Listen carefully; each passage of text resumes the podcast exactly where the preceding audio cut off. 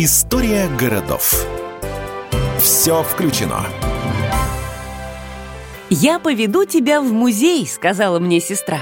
«Сегодня такой культ-поход — одно из любимых развлечений. А как вообще музеи появились в нашей жизни и городах? Вспомним, в урбанистическом проекте «История городов» все включено. Прообразом современных музеев считается мусион – религиозный, культурный и образовательный центр в Древней Александрии.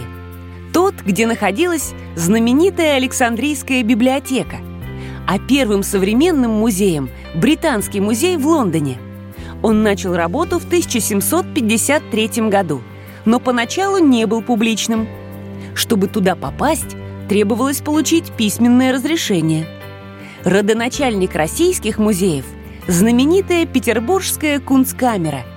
Сейчас это музей антропологии и этнографии имени Петра Великого – а вот в Москве самым старым музеем считается оружейная палата Московского Кремля. Первая общедоступная экспозиция там открылась в 1816 году.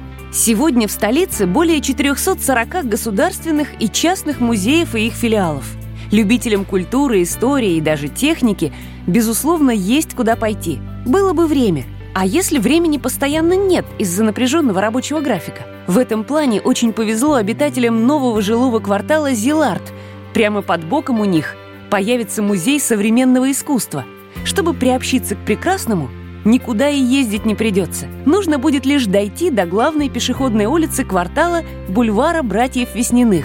Еще одной точкой притяжения станет арт-объект в виде гигантской снежинки высотой с пятиэтажный дом. Социальная и культурная инфраструктура – важная часть концепции «Все включено», по которой строит свои жилые комплексы в Москве группа ЛСР. Это девелопер номер два в России по объемам строительства и спонсор программы «История городов. Все включено». История городов. Все включено.